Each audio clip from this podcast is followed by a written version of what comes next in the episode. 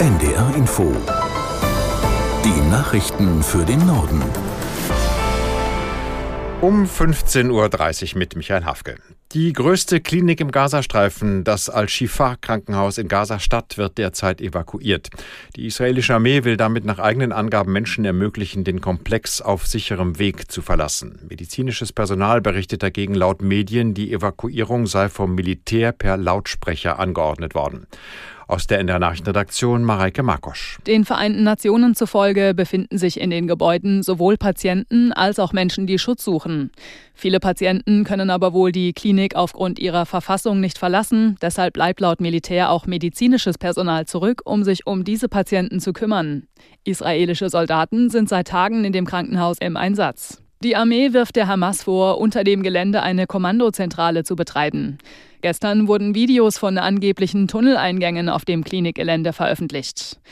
Auch im südlichen Teil des Gazastreifens hat die israelische Armee offenbar ihre Angriffe verstärkt. Palästinensische Medien berichten von einem Luftschlag auf die Stadt Khan Yunis. Mindestens 26 Menschen sollen ums Leben gekommen sein. Bundeskanzler Scholz hat den russischen Präsidenten Putin aufgefordert, den ersten Schritt zu einer möglichen friedlichen Lösung in der Ukraine zu gehen. Scholz sagte auf einer Veranstaltung in Brandenburg, Putin müsse Truppen zurückziehen. Dafür gäbe es aber derzeit überhaupt keine Anzeichen. Der Kanzler betonte, er sei bereit, erneut mit dem russischen Präsidenten zu reden.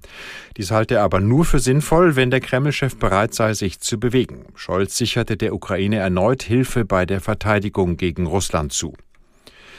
Die Deutsche Bahn hat die Urabstimmung der Gewerkschaft GDL über längere Streiks kritisiert. Diese Entscheidung zum jetzigen Zeitpunkt sei befremdlich und völlig irrational, sagte ein Unternehmenssprecher. Die GDL suche nur den Konflikt. Sie habe den zweiten Verhandlungstermin weggestreikt und leite jetzt die Urabstimmung ein, obwohl weitere Verhandlungen bereits verabredet seien. Die GDL hatte kurz nach dem eintägigen Warnstreik ihre Mitglieder zur Urabstimmung über unbefristete Streiks bei der Bahn aufgerufen. SPD-Chefin Esken hat ihre Forderung nach einer Aussetzung der Schuldenbremse erneuert. Auch im laufenden kommenden Jahr solle die Regierung neue Kredite aufnehmen dürfen. Aus Berlin Andreas Reuter. Zur Begründung sagt die Co-Chefin der SPD in einem Interview mit der Funke Mediengruppe, das Land befände sich in einer, Zitat, fortdauernden krisenhaften Situation. Mit ihrer Forderung reagiert Esken auf das Urteil des Bundesverfassungsgerichts, das die Verschiebung von 60 Milliarden Euro an Corona-Krediten in einen Fonds für Klimaschutz gestoppt hatte. Vom DGB kommt Unterstützung. Vorstandsmitglied Stefan Körzel fordert ebenfalls, die Schuldenbremse kurzfristig auszusetzen. Begründung, die Energiekrise sei noch längst nicht ausgestanden. Allerdings hat Finanzminister Christian Lindner von der FDP die entsprechenden ihren Forderungen bereits zurückgewiesen.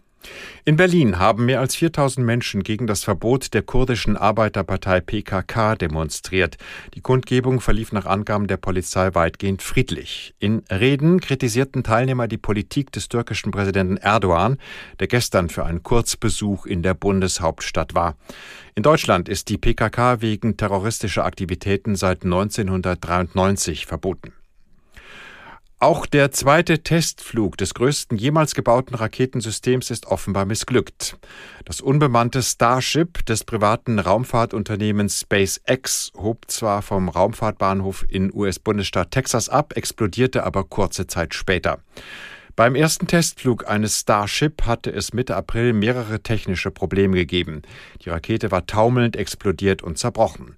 Das zweistufige Raketensystem kommt auf eine Gesamtlänge von 120 Metern und soll bemannte Missionen zu Mond und Mars ermöglichen. Es ist so konstruiert, dass es nach der Rückkehr auf die Erde wiederverwendet werden kann. Das waren die Nachrichten.